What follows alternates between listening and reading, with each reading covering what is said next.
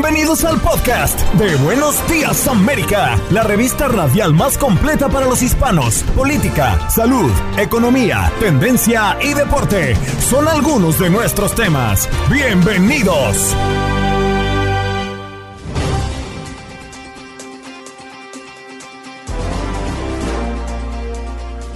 Hoy en Buenos Días América, a propósito de ser 14 de febrero, día de San Valentín, conversamos con la doctora Amor. Ella es Cecilia Alegría para hablarnos de esta fecha y por qué es importante dar y recibir amor. Además, tuvimos la oportunidad de hablar con Manolo González Moscote, quien es analista político internacional a propósito del conflicto y crisis entre Rusia y Ucrania. Esta mañana también conversamos con Juan Guevara, quien es experto en tecnología, para hablar de las víctimas de fraude en aplicaciones de citas como Tinder, por ejemplo. Estuvimos abordando este tema porque a propósito de estos días del amor y la amistad, muchos acuden a estas aplicaciones para buscar parejas. Y en deportes, Diego Peña para hablar del Super Bowl y de lo que nos ha dejado una noche extraordinaria con esta final de la NFL entre los Rams y los Bengals Cincinnati, llevándose el triunfo los locales y las críticas, cómo estuvo el show de medio tiempo de esta edición número 56 del Super Bowl.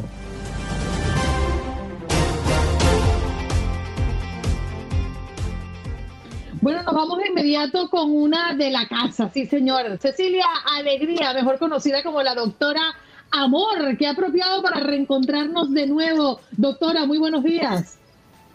Ay, buenos días, mis queridos amigos. Feliz de decir buenos días a toda América en un día tan especial no solamente para los enamorados, ¿no? Gracias a Dios, alguien muy inteligentemente le cambió el nombre a Día del Amor y la Amistad Así que los felicito a ustedes y a todos aquellos que son personas que aman, porque todos amamos a alguien.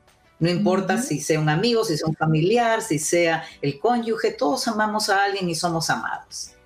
Doctora, más allá de que hoy las personas que estemos en esta mesa o las que nos están escuchando celebren y tomen este día como un día especial, el amor, ¿qué significa el amor para cada uno de nosotros? ¿Por qué es importante sentirse querido y entregar amor? Yo creo que es la necesidad básica del ser humano, la primera, la más importante, la más fundamental, porque la persona que se siente amada se siente valorada, tiene valía, tiene estima. La alta autoestima depende en gran parte de sentir que otras personas nos aprecian y nos aman, pero también uno mismo debe amarse primero, ante todo y sobre todo, teniendo una relación con Dios porque Dios es amor. Entonces todo fluye de la siguiente manera. Dios me ama, yo reconozco que Dios me ama, yo me amo y como yo me amo, yo tengo capacidad para amar a otros. Cecilia, qué gusto saludarla.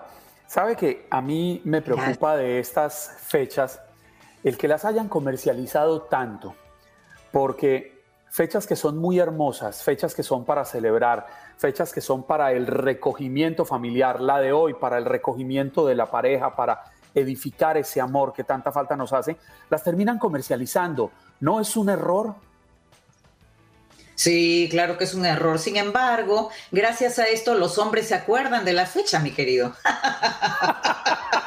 Porque si no, los hombres habría que estarles enviando notitas todas las semanas para que se acordaran del 14 de febrero. Así que la buena noticia es que cada fecha que se celebra de manera comercial no tiene por qué perder su valor sentimental y su valor desde el punto de vista inclusive espiritual, porque como estaba diciéndoles antes, no tiene que ser solamente para los enamorados la celebración, ¿no? Hay que celebrar el amor en general. Entonces, cuando a uno se lo recuerdan, comercialmente hablando, uno piensa en la tarjetita que ustedes mencionaron antes, que los estaba escuchando, sí, la tarjetita para una persona cuyo lenguaje del amor es palabras de afirmación, esa tarjeta que además va a tener de nuestro puño y letra, algún textito ahí emocional, va a servir de mucho. Y gracias a que es comercial, existen esas tarjetas, igual que todos los demás regalos. Así que vale la pena celebrarlo de esta forma. Oye, ¿y qué formas eh, tan diferentes tenemos de, celebrar eh, este día dependiendo de la cultura? Buenos días, por cierto, Cecilia. Gracias por estar con nosotros. Eh, porque, como les decía a mis compañeros, que estabas ya metida en la transmisión, lo has podido escuchar, en Estados Unidos, al menos en Estados Unidos, no sé, en Latinoamérica, es bien importante para ellos y para ellas para los norteamericanos el comprar y el usar estas tarjetas. De hecho, si vais a supermercados, farmacias, tenemos un pasillo entero de tarjetas. Yo me vuelvo loca. En España, yo soy de España, no es tan tan común. En Latinoamérica imagino que sí. ¿Qué es lo que aportan estas tarjetas, en tu opinión? Sí, yo creo que vale la pena, porque por lo menos para la mujer, y no necesariamente que su lenguaje del amor sea palabras de afirmación, para toda mujer en general. No he hecho estudios con respecto a cuánto afecta a un hombre recibir este tipo de tarjeta, pero sí lo he hecho con las mujeres que vienen conmigo a, consulta y que siempre me andan reclamando y me dicen, mi esposo tendría la posibilidad de ir y comprar algo que le va a costar menos de 10 dólares, pero ni siquiera eso no hace ni siquiera eso. ¿Y por qué es tan importante para la mujer? Porque la mujer se ha acostumbrado a ser enamorada a través del oído, a través de la palabra.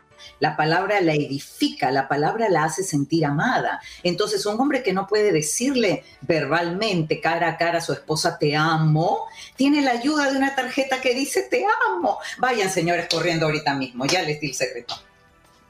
Oye, eh, Cecilia, qué buen dato, qué buen dato. Agarren datos hombres que ni siquiera lo dicen y van y compran la tarjeta que dice amor porque además no lo escriben a puño y letra. Oye, pero no solo los hombres, ¿eh? en defensa de los hombres voy a decir algo. Yo soy la que me olvido de las tarjetas y Adam cada año tiene la tarjeta lista. Es decir, a veces son las mujeres las que se olvidan de estos detalles y los hombres los que nos sorprenden acordándose cada año. Tienes razón, Clarita. Así es, así es. Pero ¿sabes por qué ocurre eso? Porque la mujer se ha acostumbrado a recibir en una actitud muy pasiva desde la perspectiva amorosa. Por ejemplo, la mujer quiere que él sea eh, que la invite a cenar, que él sea el que regale, que él sea el que dé la tarjeta. Me parece una actitud bastante egoísta y has puesto el, dedo en la llaga, porque sí, no será un porcentaje mayoritario, creo que hay un porcentaje mínimo de damas que están en esta actitud pasiva. En tu caso puede ser por otras razones totalmente diferentes que te olvidas, pero yo creo que en la mayor parte de los casos ese olvido tiene que ver con que estamos acostumbrados a que yo soy la reina de la fiesta. y él me tiene que agasajar a mí. Y se acabó. Oye, doctora, hay una pregunta que yo creo que ha sido muy frecuente, ¿no? El amor verdadero, el amor que realmente es o fue amor dura para siempre. Yo he escuchado, eh, sobre todo a mis abuelos, a mi abuela que todavía sigue viva, yo soy mujer de un solo hombre. Cuando uno ama, ama una sola vez. ¿Eso es así? Ay, tan linda pregunta. Esa canción, eh, no sé si ¿Se acuerdan del bolero? Bueno, sí, es muy conocido. Solamente una vez, amén. La solamente ¿no? es, solamente una vez. No es que sea una verdad para todo el mundo, pero un porcentaje de la población ha experimentado un gran amor en su vida y bastó y sobró, porque habría que dar gracias a Dios por experimentarlo, porque hay mucha gente que no experimenta ni un solo gran amor, son amores mediocres, son amores de corta duración. Entenderemos por amor de este tipo, de solamente una vez amén la vida, aquel que tiene una duración ¿ah? y una intensidad que se mantiene. Esa intensidad supone que a pesar de los altibajos, los dos se consideran prioridad es decir, ella lo sigue mirando como que él es la prioridad en su vida y él la mira a ella como la primera prioridad en su vida. Yo siempre digo que después de Dios, nada ni nadie más importante en nuestra vida que nuestra pareja, sobre todo si estamos casados y después ya vienen los hijos. Entonces, ese es el tipo de amor que dura para siempre, cuando se aplica la ley de la prioridad de la relación. Después de Dios, nada ni nadie más importante en tu vida que esa persona a la que dices amar. Pero Cecilia, Andreina tocaba algo que es muy válido y es que ese tipo de relaciones se veían más en las generaciones anteriores, en nuestros abuelos, quizás en nuestros padres. ¿Será porque ellos eran más conscientes de lo que tenían y podían perder o podían ganar alimentando ese amor precisamente? Siento que nosotros en esta generación hemos frivolizado todo, hemos banalizado todo y ya no le damos el tiempo necesario. Sí, Exacto. Fíjate cuando se habla de priorizar, porque es la ley de la prioridad del amor, esa persona amada va a ser mi prioridad. Tengo que dedicarle tiempo, si no, ¿cómo va a ser mi prioridad? Sería una contradicción horrorosa. Y el problema que tenemos ahora es que, por ejemplo, a la mayor parte de la gente, los millennials, y no tan jóvenes, pero están en sus 40, 45, están priorizando la carrera, el trabajo, la profesión, lo material, la conquista de más dinero. Y entonces se olvidan de esa persona que tienen al lado, la descuidan y de un día para otro esa persona le dice, se me acabó el amor. Eh, lo que se acaba en realidad no es el amor, se acaba la paciencia de mantenerse en una relación. La paciencia es la primera cualidad del amor. Y una vez que perdemos la paciencia, tiramos la toalla y decimos next. Pero qué lindo sería si dedicáramos más tiempo de calidad y diariamente a esa persona amada para que el amor florezca, para que el amor tiempo menos regalos. sí. Tampoco así.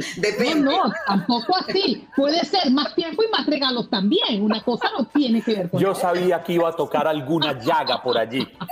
Doctora, qué placer tenerla. Sabemos que usted tiene que marcharse. ¿Algún último mensaje que quiera dejarle a nuestra audiencia a propósito del amor? Sí, claro que sí, Andreina. Fíjense que para mí el amor no es un sentimiento, es una decisión, es un acto de voluntad, de perseverar en medio de las dificultades. Y realmente podemos hablar de amor cuando conocemos los defectos de esa persona y la aceptamos tal cual es y no pretendemos cambiarla. En el momento en que tú pretendes cambiar a alguien es porque ya no lo amas o no la amaste nunca tal vez, no amas a esa persona. Así que no la quieras cambiar, acéptala con sus defectos y que Dios los bendiga en este hermoso día. Gracias. Gracias, doctora. Un abrazo para usted. Estamos conversando con la doctora Amor Cecilia Alegría, que muy gustosamente hoy nos acompañó en Buenos Días América. Y qué oportuno, ¿no? Tener a la doctora Amor hablando del día de San Valentín, ¿no? Eh, y, más allá de que lo celebremos, eh, creamos o no creamos en un día para conmemorarlo o para celebrarlo, el amor, yo creo que todos jugamos un papel importante en el amor de nuestros hijos, el amor a nuestras parejas, el amor mm, en nuestro entorno, el amor, que viva el amor, al mundo le hace falta amor. El amor son solo dos palabras que se dicen al azar.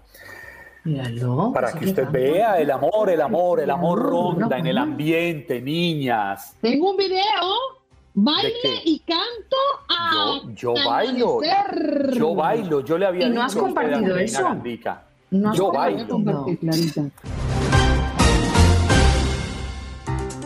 Nos corresponde recibir a nuestro próximo invitado. Él es Manolo González Moscote, quien es analista político internacional. ¿Cómo está, señor González? Gracias por compartir esta mañana con nosotros. Sí, es un placer, decía Andreina y Juan Carlos, para mí estar con ustedes al aire, de verdad que sí. Rusia y Ucrania, Manolo, ha sido un tema eh, consecuente en las últimas semanas para el mundo entero. La situación es realmente eh, peligrosa, así lo ves, la más preocupante desde la Guerra Fría tal vez, ejercicios militares que se han llevado a cabo en distintos lugares con una intensidad preocupante y lo peor es que ambos lados se sienten como amenazados, al menos eso es lo que, lo que veo. Tu análisis, ¿qué nos indica?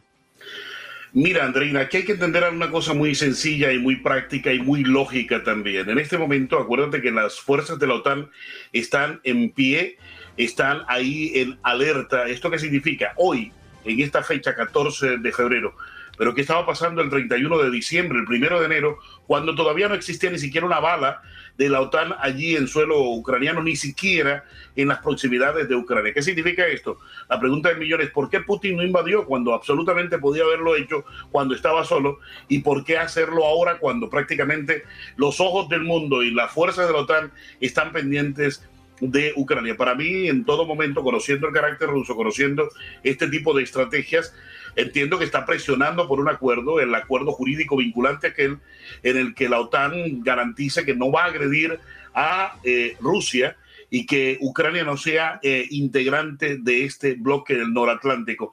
Y una cosa bien importante y bien interesante, Andreina, aquí hay que saberlo entender. Para mí, lo que está pasando en este momento es la presión de Putin, pero Putin hoy también está en un callejón sin salida. ¿Cuál es el callejón sin salida? Simple, es que si Putin hace la guerra, si entra a Ucrania y barre y lleva sus banderas hasta aquí, va a tener un gran problema. El problema es que va a quedar debilitado internamente porque esta no sería una victoria grande, sino una victoria pírrica, porque la misma oposición se le vendría encima en la misma Rusia. Acuérdate que las guerras valen muchísimo. Otra cosa, podría arrastrar a la misma Europa a esta guerra. Rusia sería apartada del sistema financiero internacional, no recibiría recursos de sus ventas de petróleos. Esto es sumamente grave para Rusia. Sería la caída del imperio Putin y de paso se llevaría a los demás que están con él allí en las esferas porque en Cuba invierte muchísimo dinero, le condonó parte de la deuda de la Unión Soviética. ¿Y esto qué implica? Hombre, implica que Putin prácticamente perdería a sus satélites, bien sea Cuba y bien sea Venezuela también. Y quedarían estos países al margen de Rusia. Así están las cosas, Andreina, Juan Carlos. Manolo, qué gusto saludarlo. Tenemos pendiente el café del que hablamos hace unos años y que no lo hemos concretado.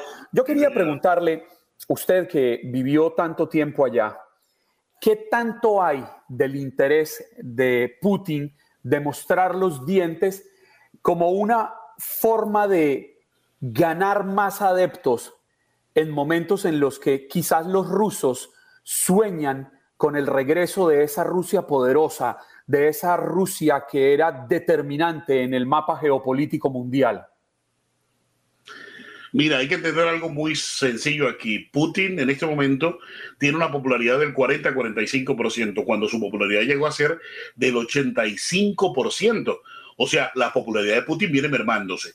Las protestas no han aumentado en Rusia porque sencillamente la pandemia ha sido la mejor causa por la cual se puede reprimir un pueblo y se le puede inclusive mantener atado, acordonado, para que no salga a las calles a protestar. Pero hay otro fenómeno de Putin en Europa que la gente no se está dando cuenta.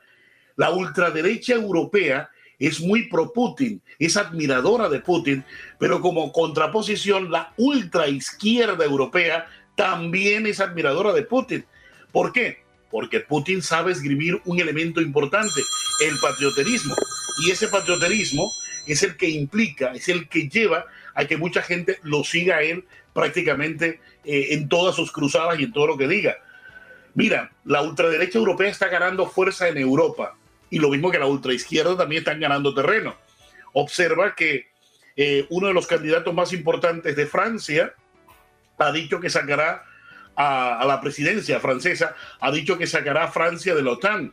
Alemania, que hace parte hoy de la socialdemocracia, tiene al presidente Schulz, que hoy está a propósito en Ucrania, y va más tarde para Moscú a seguir conversando con Putin para esta desescalada, es de los grandes beneficiarios a través del Unistream 2, el tubo que le está llevando el combustible a, a Alemania, le llevaría eventualmente el, combustible a Alemania, y que sería el desarrollo de Alemania en los próximos 25 años. O sea, en Europa hay intereses concretos y claros frente a Putin y muchos en Europa no le van a caminar tampoco a este tipo de aventuras que tenga Putin. Además, Putin, acuérdate que se rodea de unos oligarcas que están haciendo empresa en muchos países y esto implica también que estos oligarcas, sus economías, eh, sus fortunas se vean confiscadas en muchos países y perjudicadas por estas sanciones, Juan Carlos. Mm. Manolo, te quiero hacer dos preguntas en una. ¿Hasta qué punto está justificada la preocupación por una invasión de Ucrania? ¿Y qué tropas y armas están involucradas en, esta, en este operativo que entendemos y según el ministro de Defensa ruso, la maniobra tiene lugar en cinco zonas de entrenamiento militar?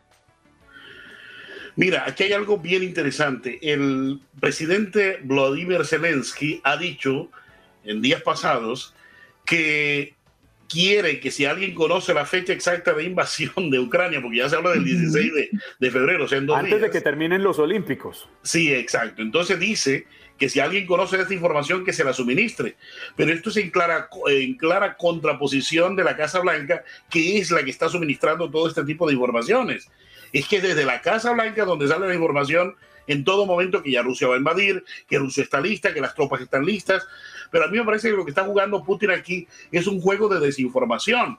¿Cuál es el juego de desinformación? Sus servicios secretos creando a través de la radiocomunicación o mensajes cifrados que son decodificados obviamente por los servicios secretos de Estados Unidos, a donde él ha puesto fecha de eh, precisamente eh, ataque. Por eso te, repito, Schultz, el, el canciller alemán, está llegando a Moscú en las próximas horas porque él dice que quiere desescalar el conflicto. Lo ha hecho Macron la semana pasada, lo vimos en los medios y fue importante porque allí también Putin recordó que aunque la OTAN es muy fuerte y sería superior a la fuerza de Rusia, pero que Rusia tiene eh, armas nucleares y dijo, y eso también ha pasado desapercibido, y es que una guerra eventual con Ucrania o en Ucrania por querer recuperar em, eh, Crimea sería arrastrar a toda Europa a una guerra. Ahora, ¿qué nos da a nosotros aquí a propósito? Nos aumentaría, si estamos hoy consumiendo en el sur de la Florida gasolina a 3.20, esa gasolina llegaría a 6 dólares tranquila y dulcemente en dos días más. ¿Y quién soporta esto? Y esto haría mella al mismo gobierno que de Joe Biden que estaría por reelegirse. Fíjate hasta dónde las consecuencias. Ahora las armas, que tú me preguntas. En torno a Ucrania, están todos unos cinturones de armas que ha colocado. Estados Unidos ha mandado eh, 8 mil, 3 mil soldados, ha mandado pertrechos militares, han ordenado la entrada en pertrechos militares de Inglaterra. Está Polonia en máxima alerta con armas. Están los países del prebáltico con armas también eh, en previsión de que se pueda presentar esto para pasárselas a Ucrania. Lo que no se ha dicho es si hay soldados del bloque de la OTAN que estarían entrando en territorio ucraniano en defensa del territorio. Mm. Lo converso diariamente, Andreina y Juan Carlos, con colegas en Ucrania y me dice, Manolo, aquí no hay ambiente de guerra, aquí ninguno, aquí todo el mundo dice 16, pero ¿cuál 16? O sea, que la gente esté asustada, esté preparándose porque el 16 hay una guerra ah, o va a ser una invasión. Mira, eso no se está viendo en Ucrania en este momento y eso es de, de, claro, ¿no? Pero la pregunta que uno se puede hacer con respecto a eso es, ¿realmente cuántos de los ucranianos en la actualidad son prorrusos, porque mucha parte, o al menos una buena parte de la población, tiene el ruso como su primera lengua. Muchos todavía sueñan con pertenecer a esa gran Rusia del pasado y ven que Ucrania como proyecto quizás a ellos no les ha funcionado. Bueno, lo que pasa es que hay que entender muy bien que fue Ucrania en la Unión Soviética. Ucrania en la Unión Soviética fue el lugar primero, el granero de la Unión Soviética. Es una de las tierras más fértiles de Europa, tiene Ucrania, más fértiles que las tierras rusas. ¿Por qué? Porque las tierras rusas están sujetas a el termofrost, o sea, los fríos perpetuos que no permiten el cultivo. En Ucrania sí, allí porque es menos templado esto del frío. Ucrania eh, ha tenido siempre los grandes cerebros de la Unión Soviética, creadores, ojo, de eh, aeronaves espaciales, creadores de armas nucleares, de aviones, eh, de todo tipo de maquinaria, y era el gran surtidor de maquinaria de toda la Unión Soviética. En Ucrania siempre, siempre se han presentado grandes cerebros que han desarrollado al país como tal. Ahora, tú lo dices, hay una fuerte población es curioso, casi que la mitad hacia la derecha de Ucrania es muy prorruso, pero no es tanto prorruso porque lo quieran ser de corazón, sino que es que son de origen ruso, si ves. Muchos se quedaron cuando se acabó la Segunda Guerra Mundial, en vez de regresar a Rusia, se fueron quedando en el camino. Por eso muchos rusos encuentras en el Prebáltico, muchas familias rusas encuentras a lo largo de toda la ex Unión Soviética y allí en esa parte se concentraron muchísimos rusos eh, en Ucrania. Por eso hoy esos, eh, esas personas son prorrusas, pero también te encuentras la mitad hacia Europa, de la frontera con Polonia, toda esa parte es eh, muy joven y es una juventud que quiere que eh, Ucrania pertenezca a Europa, haga parte de la Unión Europea y por supuesto haga parte de la OTAN para defenderse de un eventual ataque de Rusia. Sí, mm. hay, un, hay un actor que quizás no han tenido en cuenta, al menos públicamente, pero se habla, y es el apoyo de China a Rusia. Pero la pregunta que uno se hace, ¿le interesará a Vladimir Putin salir de una discusión con Estados Unidos de quién tiene el poderío, de quién puede ladrar más fuerte para entrar a la misma discusión con China? Porque China no va a darle el apoyo a Rusia para quedar en segundo plano. Bueno, lo que pasa es que aquí se está jugando China-Taiwán, ¿no? Ojo, ese es el otro teatro de operaciones. es que eh, recientemente cuando tú sabes que Putin estuvo en la inauguración de los Juegos Olímpicos de Invierno en Beijing, en Pekín, allí se dieron un fuerte apoyo mutuo, ¿no? En todas las acciones que estén haciendo. Esto quiere decir que Putin eventualmente, si China le apoya en su aventura en Ucrania, pues él tendrá que apoyarle en su aventura en, su aventura en Taiwán, si es que China pretende tomarse Taiwán como tal.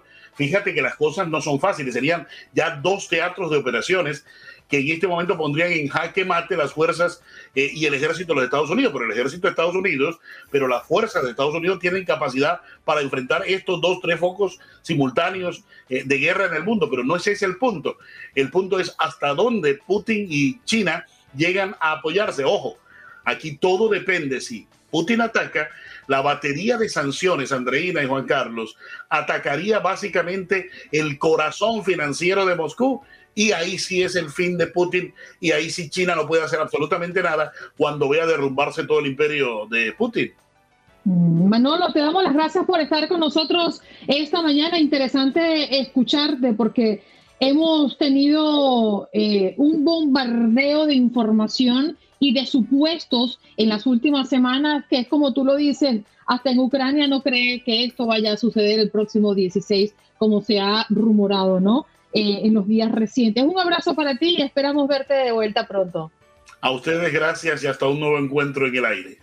Bien, muchas gracias. Manolo González Moscote hoy nos acompañó, analista político internacional, a propósito del conflicto y crisis entre Rusia y Ucrania. Al regreso más de su programa estaremos haciendo repaso por los titulares más importantes, los temas que ocupan especial atención a nivel nacional y también allí en su ciudad. Y estaremos hablando del amor con la doctora Amor Cecilia Alegría, que hoy estará hablando a propósito de 14 de febrero, día de San Valentín. Ya regresamos. Del amor.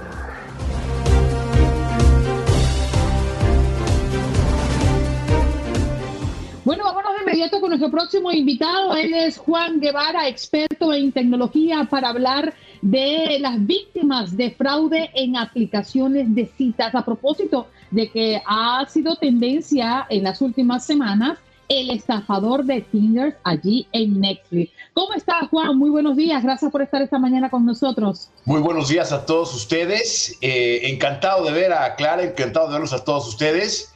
Y bueno, así es, hoy el día de San Valentín se dan muchísimos fraudes a través de la tecnología, así que hay que platicar al respecto.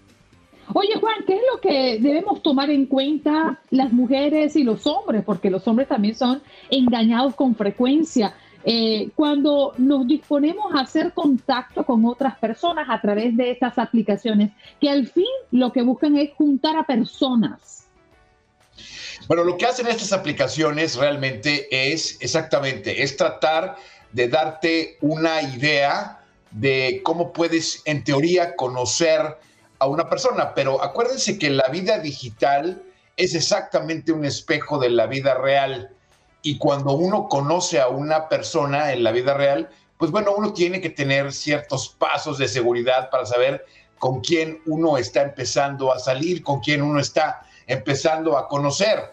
Entonces, exactamente funciona de la misma manera en la vida digital, con la desventaja de que en la vida digital uno puede pintarse y uno puede aparecer completo y totalmente opuesto de como uno es. Uno puede ponerse una fotografía, como decimos en México, photoshopeada, uno puede aparecer que es casi, casi un papacito, cuando a lo mejor no es para tanto, y puede uno eh, generar un perfil falso. Por eso es tan importante que cuando se utilicen este tipo de aplicaciones, eh, uno tenga en cuenta que la persona con la que estás hablando realmente puede ser completamente opuesto a lo que tú estás buscando y tratar de hacer contacto a través de teléfono. Es decir, cuando uno empieza a generar este tipo de contactos, lo primero que se recomienda es trata de hacer un contacto en persona, en un lugar público, para verificar realmente que estás hablando con la persona que dice que estás hablando.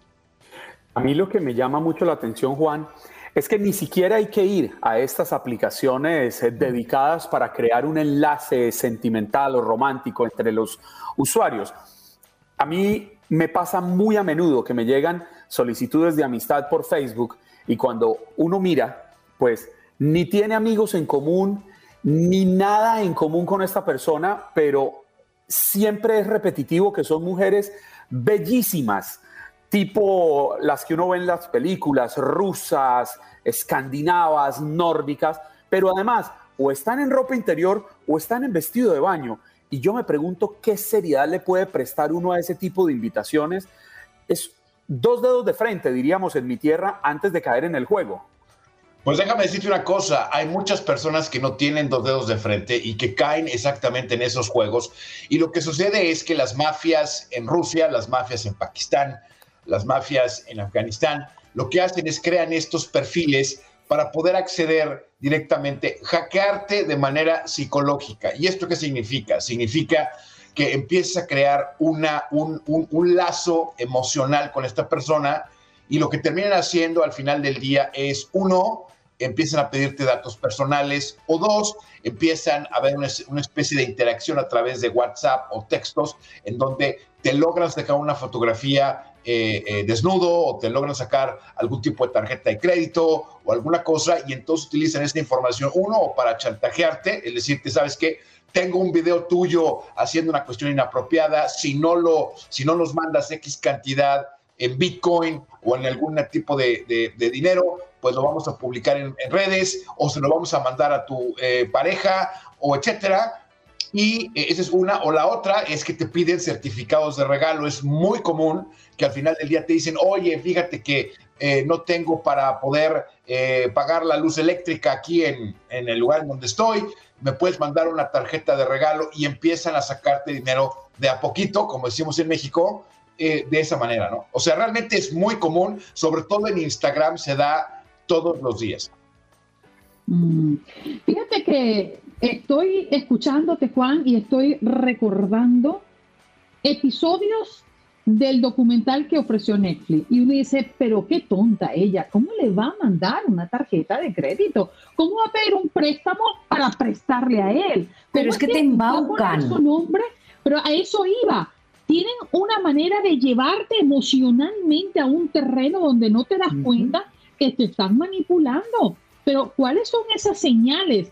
¿Será, Juan, cuando te habla muy bonito, cuando todo pinta ser tan perfecto, quizás?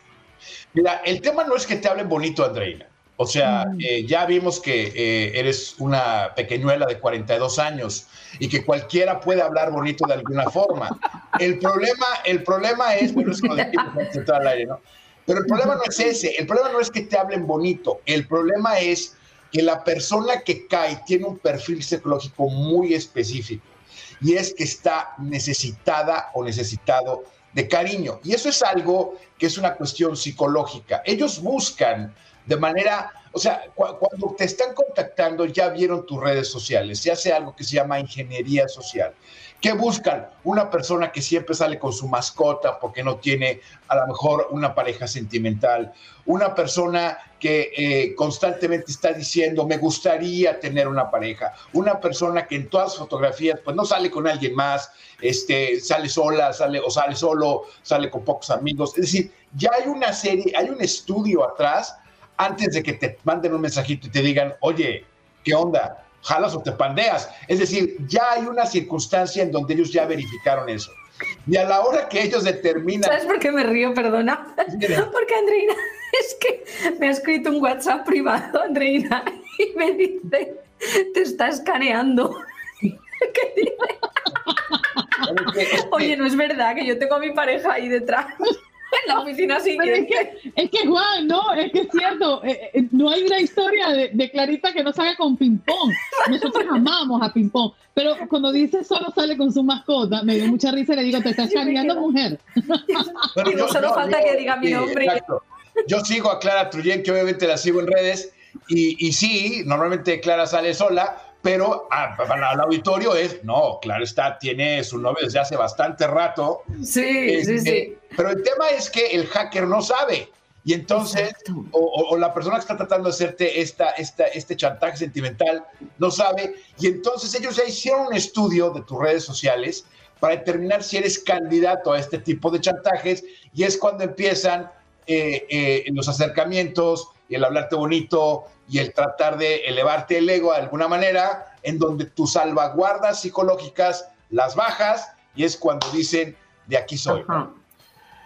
Oye, yo te iba a decir, es que embaucan, ¿verdad? Los estafadores eh, embaucan, y no es que me estoy riendo porque tengo una de historias, eh, embaucan a través de las redes sociales y te lo acabas creyendo, pero yo creo que también se lo trabajan durante un tiempito. Es decir, te embaucan, hablan contigo durante, no sé, ponte que, que dos semanas, tres semanas, y cuando ya caes, cuando ya estás boba o bobo, ojo, que aquí caemos todos, es cuando zasca, ¿verdad? Mira, hay, una cosa importante, que es eh, la forma más fácil, y eso es la primera ley de la ciberseguridad, es cómo hackeamos la mente. Eso es lo más importante, no es hackear la computadora, no es hackear el dispositivo, es cómo hackeo tu mente. Eso es lo principal. Y para hackear la mente hay que hacer algo, que es activar una sustancia en el cerebro que se llama la oxitocina que es la hormona del amor, ahorita estamos hablando del Día de San Valentín, es cómo genera un estado de ánimo propenso a que pueda yo hackear tu mente. Una vez que hackeo tu mente, el, el, tema tecnológico es muy sencillo, porque tú mismo das acceso, tú mismo le das la información que estás buscando, tú mismo accedes a este tipo de cosas. Por eso es tan difícil en, un tema de, eh, eh, de ley, en un tema de enforzamiento de la ley, law enforcement, como decimos en Estados Unidos, porque tú mismo estás dando la información y le estás dando la información a una persona que está fuera de Estados Unidos, no están aquí en el país, están en Croacia, están en Ucrania, están en Rusia, están en Pakistán, están en Afganistán. Y entonces es muy difícil que, una, eh, que los agentes de la ley pues vayan a perseguir a una persona que te estafó con 200, 300, 400 dólares en la mitad de Afganistán. Es decir, es muy difícil. Por eso es muy importante que la gente entienda que la primera línea de defensa para todo este tipo de cosas son ustedes y sobre todo ustedes mismos. Y es muy importante que sepan que esto existe.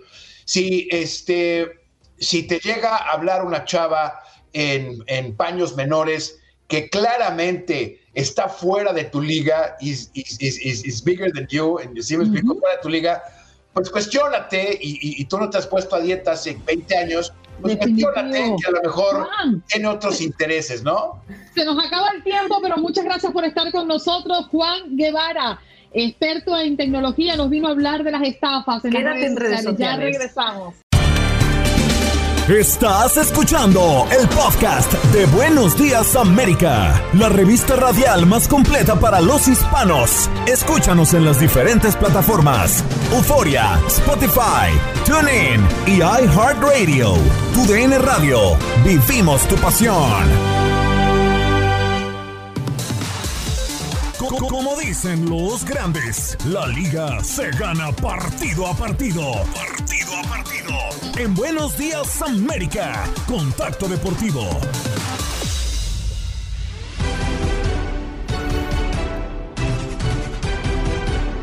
A ver, Clarita, si nos ayudas con el enlace para que Diego pueda entrar a nuestra conexión y hablar del Super Bowl. Sí, señor, porque en esta edición número 56 los Ángeles Rams lo hicieron, han hecho historia al coronarse campeones del Super Bowl en casa ante los Bengals de Cincinnati. Ha sido una extraordinaria velada. Me imagino que ustedes también, muchos de ustedes, se dieron cita para ver al Super Bowl el día de ayer en medio de un partido sumamente emocionante. No acto para cardíacos desde muy tempranito, dígame. No la tuvieron nada, nada fácil los Rams, ¿no? Yo pensé que el triunfo, cuando arranca el partido, yo pensé que iba a ser un poco más sencillo, pero los Bengals se mantuvieron en su punto y finalmente le, dieron un, buen partido. Ahora, yo sí quiero preguntarle al experto que ahí se está burlando de mis conocimientos deportivos, el señor Diego Peña. Ese touchdown de aquel jugador cuando agarra de la careta a su rival de los Rams, ¿era válido o no era válido? ¿Cómo anda, don eh, Juan Carlos? Mi querido Diego, muy de febrero. O sea, donde le eh, invalidaron el touchdown. Uno intentando ser cariñoso con no, ustedes. No, invalidaron, no, te he hecho ni caso. Ese touchdown no lo invalidaron, Andreina. No, no lo invalidaron, era intercepción defensiva. Sí, pero la agarrada de la. que lo eliminaron, que fue el que estuvo en el último cuarto. Pero del que yo hablo es cuando se ve ah, claramente a un jugador de los Bengals que agarra de la careta al que lo trata de interceptar en lo, de los Rams, lo gira, lo lanza al suelo y ahí sí recibe la bola, sale corriendo y para mí claramente eso era una falta. O sea, uno no puede interceptar agarrando de la, del casco de la careta. No, ya me di cuenta que yo aquí estoy de adorno. Gracias. Hasta luego. No, es que estoy, estoy aprendiendo, don Diego, para que ustedes no me sigan metiendo los dedos en la boca, porque yo a veces siento que me engañan. No le voy a, yo estoy aprendiendo. No le voy a hacer intercepción defensiva, créame. Por favor. Y, antes que nada, feliz cumpleaños atrasado, Andreina. Gracias, cariño. A ver, entonces terminamos 23-20, ¿no? Eh, el, el Super Bowl. Estuvo medio cebo, ¿no? desde mi punto de vista. Hasta el espectáculo del medio tiempo a mí me pareció medio, eh, ahí por encimita nada más. A mí el espectáculo no me gustó, pero es que no me gusta el género musical. Sí creo que la puesta en escena no se le puede quitar, estuvo maravillosa, pero es que no me gusta el género, no puedo con él, ahí no hay nada que hacer. Pero a ver, don Juan Carlos, o sea, entendiendo que, por ejemplo, hemos visto a Black Eyed Peas con Usher bajar de un techo del AT&T Stadium, o hemos visto la colaboración de Slash también con Black Eyed Peas. hemos visto a Jennifer López y a Shakira. Exacto, exacto. Entonces lo de ayer fue X, o sea, eh, muy normalito, salvo Eminem, que mis respetos, y Dr. Dre con toda su consola ahí en el estadio, pero el resto fue, bueno, eh, a ver, eh, 50 Cents. Bueno, ya casi me Eminem, Eminem con su arrodillada la sacó del estadio. Sí, porque, ya le habían dicho, ya le habían dicho, no lo queremos arrodillándose y se arrodilló. Y dejó bastante claro un mensaje que es político a todas luces. Bueno, a ver, ya que está entrado en el tema del NFL, vamos, yo le quiero hacer una pregunta a usted, que es el experto en el Super Bowl. Aclara, mire, aclara, pregunte. ¿Aclara? Clara está atenta. Sí, pregunte que Clara está atenta. Sí, voy a aclarar contigo, Juan Carlos. Sí, por favor. Eh, Diríjase a este señor. Gracias. Cooper Cup, el eh, MVP del partido. Eh, ¿Te parece buena elección? Digo, teniendo a Aaron Donald, el mejor defensivo de la liga, logrando la captura a 25 segundos, una yarda para que pudiera avanzar Joe Burrow. ¿Te parece quienes, quienes están en el Facebook Live viendo la cara de Andreina entenderán que ella ya descubrió que no tengo ni idea de qué me está hablando Diego. A mí no me pongan nombres, póngame la jugada, la situación, porque hasta los nombres no llego, hombre. Andreina, pero la disfraza bien. Claro. La cara de Andreina. Yo estaba flipando, yo estaba flipando porque digo, este hombre no, ha dormido. Estoy dejando aquí que ustedes hablen y conversen a ver si en algún momento podemos tener el análisis de Diego, pero ustedes me avisan. Que se indigna, que se indigna. en cuatro minutos de show, Dios mío. Yo quiero escuchar a Dieguito que me cuente qué piensa de la actuación de Cooper Cup, que atrapó dos pases de anotaciones de, de Matthew, uno de ellos espectacular. A mí me pareció, y estoy, estoy de acuerdo contigo, que los dos primeros cuartos fueron mm, de esperar qué hace el rival. Para mí fue una manifestación de paciencia y el y, el apretón del partido vino en los dos últimos cuartos que fueron sensacionales. Fueron dos juegos diferentes. Sí, totalmente de acuerdo contigo, Andreina. Por favor, Clara, me muteas a Juan Carlos, ya basta de engaños.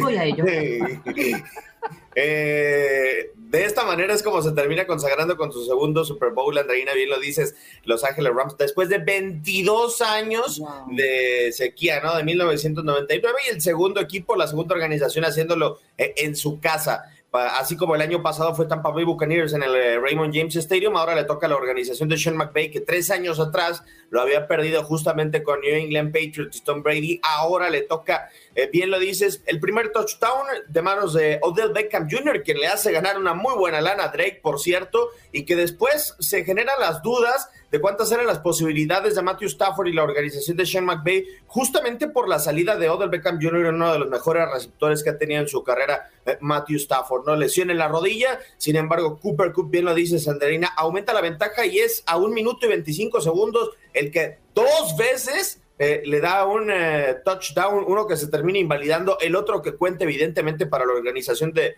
de Shane McVay. Y 23-20 a mí me deja un sabor de boca de Joe Burrow medio extraño esa última serie ofensiva porque creo que pudo haber corrido realmente con una yarda para sumar una nueva oportunidad, una nueva primera y diez, creo que pudo haber corrido el eh, mariscal de campo que en su momento pasó por LSU, pero sensacional la captura por parte de Aaron Donald.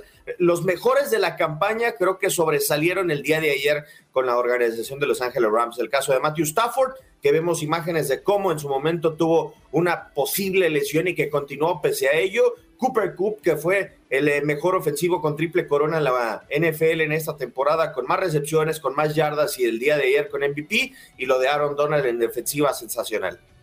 Yo creo que más allá de que los Rams fueron campeones el día de ayer, tiene mérito el trabajo de Cincinnati. Eh, se montaron arriba el juego ya mm, en los dos últimos cuartos y particularmente sentí en algún momento en que los Rams ya no iban a poder eh, remontar ese marcador y poder ganar este juego en casa. ¿En algún momento lo sentiste así, Diego, o no? Bueno, yo pensé que nos íbamos a tiempos extra. A mí se me hace raro que no haya que no haya corrido en la última serie ofensiva. Eh, de verdad me llamó muchísimo la atención que se empecinaran en correr y correr y que en ningún momento tampoco pateara, ¿no? O sea, que la cuarta oportunidad, a pesar de tener más de 50 yardas, hoy vemos en la NFL goles de campo de más de 50 yardas, eh, son muy comunes. Y me llamó mucho la atención que Bengalíes de Cincinnati nunca apelara a ello, pero bueno, a final de cuentas, la inexperiencia, o sea, tenían más de 20 años que no iba a un Super Bowl Cincinnati, ¿no? Y lo de Joe Burrow, que es su primer eh, Super Bowl en tan pocos años en la NFL. Ahí tenemos a Etel Colato, vamos a hacerla pasar a la sala porque definitivamente creo que no ha dormido esta mujer. Ha sido para ella y para todos los que están en California una gran fiesta, Etel. Buenos días. Buenos días, Andreina, Juan Carlos, Dieguitos. De verdad que no hemos dormido. Créanme, yo me dormí quizás ahí como a las 2 de la madrugada, pero ya a las 4 estaba la alarma, así es que no espero un día largo. Y es que la ciudad no ha dormido, desafortunadamente, luego de, la victoria este, de, los Rams, le explotaron los aficionados, se fueron al, a las calles del centro de Los Ángeles y obviamente hubo desmanes por aquella cantidad de gente, actos vandálicos. Afortunadamente la policía logró controlarlos y dispersarlos y, y eso ha sido repetitivo en todas las ciudades, en muchísimas ciudades. No la quiero ver en una foto ahí, ¿eh? no la quiero ver en una foto. Etel, estaba juiciosa. Ella me escribió ya tarde de la noche para decirme que Burrow era el, representa el reemplazo de Brady y que ella ya sentía que a Rey muerto, Rey puesto y, y físicamente no canta mal las rancheras el muchachito, así Por que eso le digo. podría ser. Andreina, Juan Carlos continúa con su exhibición, Dios mío. Pero por supuesto. Sí, es que imagínense ustedes desde 1995 cuando Ram se fue de acá de Los Ángeles, este quedaron muchos este corazones heridos, pero luego de este regreso y ganar allí en el SoFi Stadium, un estadio de que se critica mucho porque costó 5 mil millones de dólares, imagínense ustedes, en una zona bastante... lo que costó la casa de Juan Carlos? Bueno, es cierto. y las amenazas de protestas previo y durante el partido, ¿qué se llevó efectivamente a cabo? Afortunadamente no, me imagino que lograron negociar y, no hubo nada de amenazas, lo vieron ayer en el estadio y tampoco en los alrededores.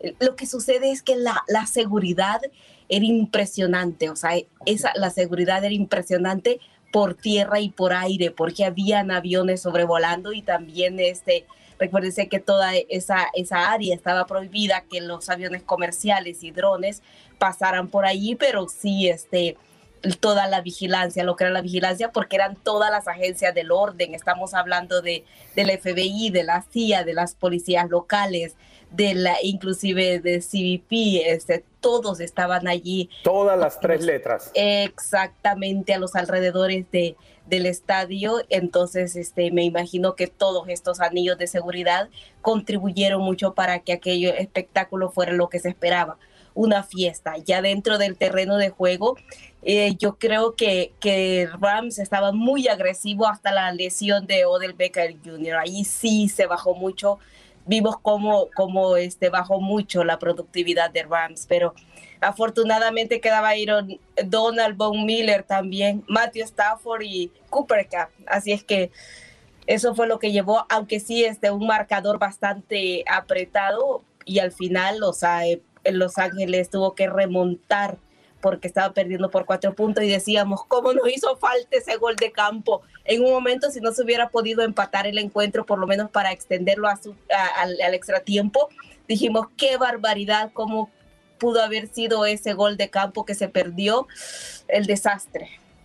Oye, yo sé que, que, mm, bueno, no es mi estilo, no es el estilo de Juan Carlos que lo ha mencionado, pero el ritmo que eligieron para el medio tiempo, más allá de eso, ya que estamos los cuatro aquí en mesa, ¿qué opinan de ese show? Yo no lo pongo ni siquiera en mis top 10 en la historia del Super Bowl. Me parece que faltó mucho. Era impresionante ver los defectos del piso. Era una tela que habían puesto para simular una ciudad y la tela comenzó como a arrugarse, ya no se entendía qué era. Era una cosa verdaderamente bochornosa, me pareció a mí. Exactamente, lo que sucede es que inclusive yo había visto uno de los más flojitos medio tiempo y me tocó verlo en vivo, que fue el de Maroon 5 allá en Atlanta.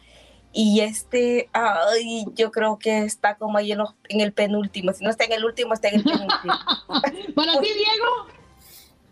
Sí, de, lo que yo he tenido la posibilidad de ver, es, uno de los peores. Eh, y lo comentábamos ayer eh, en, Domingo Futbolero. A mí me sorprende que la NFL da la facilidad, eh, porque da la facilidad de que el estadio donde se lleva el Super Bowl es un domo y hay tan pocos artistas que logren aprovechar el factor sorpresa como en su momento lo pudo hacer Black Eyed Peas bajando del techo del ATT Stadium a Usher. Eh, a mí la verdad, recursos creo que le faltaron demasiados, salvo el escenario, que me parece uno de los más originales que ha tenido un halftime show de la NFL eh, con las casas el día de ayer, pero creo que no hubo una coreografía que fuera sensacional. Siento que en el tapete faltaron más animadores o más fanáticos de como tal. Exacto. Vaya que la Liga Mexicana nos ofreció ayer un partido y Pumas remontó ante el León y terminaron 10 contra 10. Esto fue una cosa loca, Dieguito. A ver, Andreina. A ver, eh, Andreina. Eh, primero déjame decirte que es un segmento patrocinado por Autos, así en toda la extensión de la palabra. Y, después, eh, o sea, tú me sales con León Pumas cuando Puebla y Atlas se jugaron el liderato. Bueno, pero estamos hablando primero del juego único del domingo, ¿cierto? Sí, en eso tienes toda la razón, pero no ah. hubo. Andreina, siempre que hay Super Bowl, en Liga MX no se juega por las tardes, los domingos. Ah, ok, no sabía, solo por la mañana. Es correcto, sí, sí, sí. Ok, por eso no hubo tanto juego, ok. Es correcto. Aquí entre nosotros cuatro nomás. Ajá. Sobre todo entre nosotros dos, Juan Carlos que somos tan conocedores de este deporte. Juan Carlos tiene un la, especial en donde es medallista olímpico. Me encanta la caballerosidad de Diego Peña. Gracias, Juan Carlos.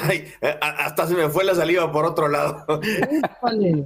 Bueno, Edito, entonces hablemos del liderato. ¿Cómo ha quedado la clasificación después de la jornada de este fin de semana? No, ya no. Ahora hablamos, vamos a hablar de la Liga MX en general. No, no te... Vamos, pues. Habla lo que tú quieras. No, eh, a ver, Andreina. Eh, lo que tú dices del juego de Pumas en contra de León, fenomenal.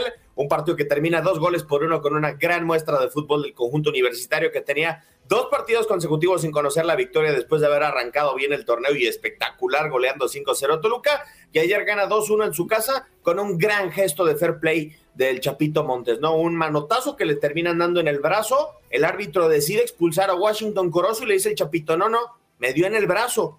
Ah, ok, perfecto, tarjeta amarilla. Termina rectificando el árbitro, un gran gesto de fair play antes en la jornada Cruz Azul que lo ganaba 1-0 en Necaxa y que parecía que se iba a llevar los tres puntos iba a ser líder del campeonato, termina perdiéndolo 2-1. En los últimos cinco minutos le hacen dos goles al equipo cementero. Atlas y Puebla, en la visita de los zorros al Angelópolis, terminan igualando a un eh, gol con un tanto de último minuto de Memo Martínez de Chilena. Y así parte de los duelos que se dieron. Guadalajara perdió 3-1 en contra de Tigres. Y así parte de la cartelera de la Liga MX que tuvimos en tu DN Radio. Antes del Día del Amor y de la Amistad, en el cual yo sí creo. Ah, mira, por si acaso, por si ¿Cuándo, no. ¿Cuándo es el Está rondando la señora. Hoy. Hoy celebran también el Día del Amor y la Amistad, el Día de San Valentín. Sí, lo escuchaba que allá en Colombia es en septiembre.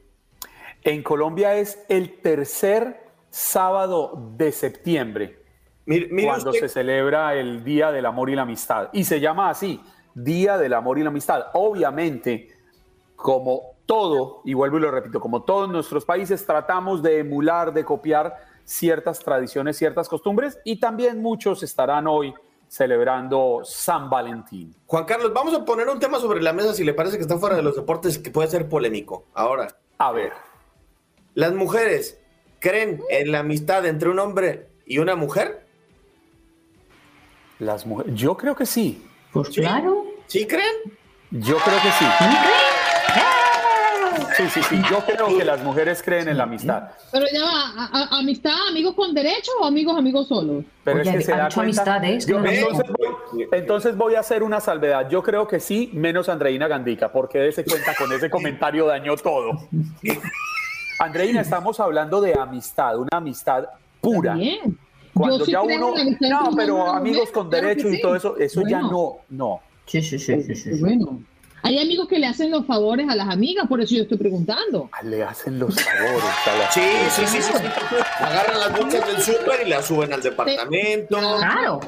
La, colocan en Tinder. y los amigos. Y los, venga, súbame a César Procel, Clara, hágame el favor. Es verdad, sí, sí, sí, vamos a añadirle. Amerita, esta, esta conversación amerita un experto. César Procel, buenos días, América. Bienvenido a esta su casa. Pues no sé si porque soy alcalde del Friend Zone o por qué me están preguntando a mí sobre esto, pero, pero. ¿Creen o no las mujeres en esa amistad desinteresada entre hombre y mujer? Mira, las mujeres pueden creerlo, pero seamos honestos, en cualquier momento el hombre las desconoce y olvídate. ¿Ve? ¿Para qué? O sea, dime si estoy mintiendo. Entonces no existe día del amor y de la amistad, es solo amor. Tú no te la juegues, Dieguito, ¿eh? que te tienes que casar. Yo en Colombia. No, pero yo estoy enamorado. Vale, vale. Digo, a ver lo que dices. Bueno, ¿eso qué tiene que ver? César, en Colombia dicen, en Colombia dicen que algo así, ese tema de esa amistad, es como cuando una persona tiene una gallina de mascota.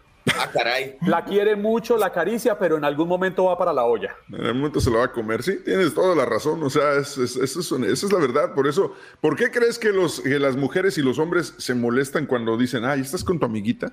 ¿Otra vez con tu amiguita? Oye, esas relaciones son muy tóxicas, ¿eh? Yo debo reconocer que en mi casa no. ¿Por qué te está texteando Clara a las 2 de la mañana? ¿Cuáles temas está produciendo Buenos Días América?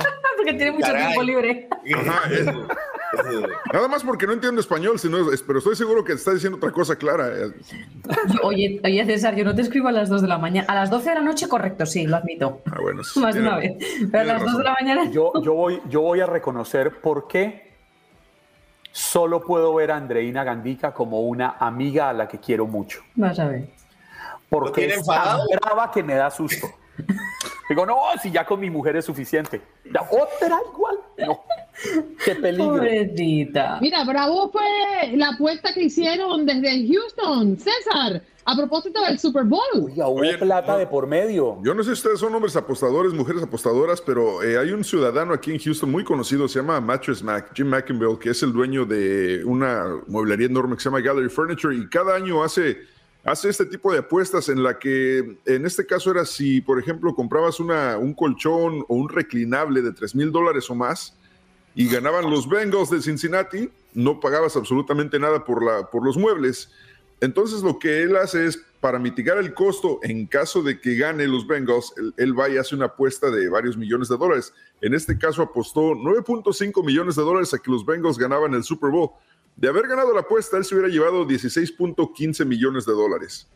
Pero como no ganaron, pues no, él pierde el dinero y la gente que apostó para que ganaran también, ahora sí, a pagar, papá, porque como no ganaron, ahora sí, este, vengan esos pagos. Pero, pero es un hombre millonario, me imagino, no, no, no, no le duele los duelos. Sí, créeme, créeme que mañana come. Sí, de, hecho, sí, no, no, creo que se preocupe por el, por el regalo de Valentine's Day el, día de hoy. Eh, pero, por otra parte, él, lo hace también para mitigar el costo, porque creo que le sale más caro comprar un seguro para ese tipo de ofertas que, que apostar en el casino. Entonces, eh, va y apuesta. Eh, según un reporte, ha perdido un total total de 15.4 millones de dólares en los últimos eh, dos años entre apuestas con los Patriotas y los Titanes, el campeonato colegial. Que yo presto, hombre. Sí, o sea, yo hasta lo llamé y le dije, oye, pues tengo un número extra en la tanda. Digo, si, estás, te animas, aquí le entramos. Yo era, yo era un hombre de apuestas, realmente. Ya a mí me gustaba apostar. Uy, vamos a entrar con las historias personales. Las historias Sin embargo, llegó un día en el que tardaron casi 18 meses en pagarme una apuesta que dije yo no vuelvo a apostar y me retiré de ese mundo. 18 meses para que me pagaran un sancocho, César Procel. ¿Usted sabe qué es eso?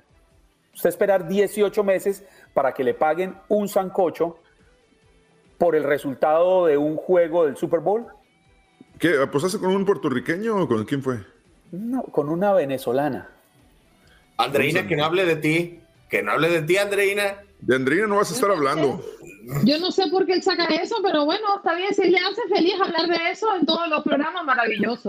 Menos mal que se acabó el Super No se peguen, que reine la paz, gracias. ¿Qué les puedo yo decir? Muchachos, se están peleando. Tengo que despedir. Después hablaremos de Champions, mi querido Diego, pero sabemos que se retoma la acción de la Champions Andreina. con partidazos el día de mañana. Sí, pero no nos podemos ir sin cantar.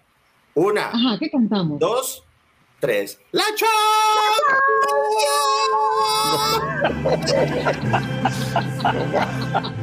Dieguito, feliz día para ustedes. Cuídense. Gracias por acompañarnos en nuestro podcast. Buenos días América. Y recuerda que también puedes seguirnos en nuestras redes sociales. Buenos días AM en Facebook y en Instagram. Arroba Buenos días América. AM. Nos escuchamos en la próxima.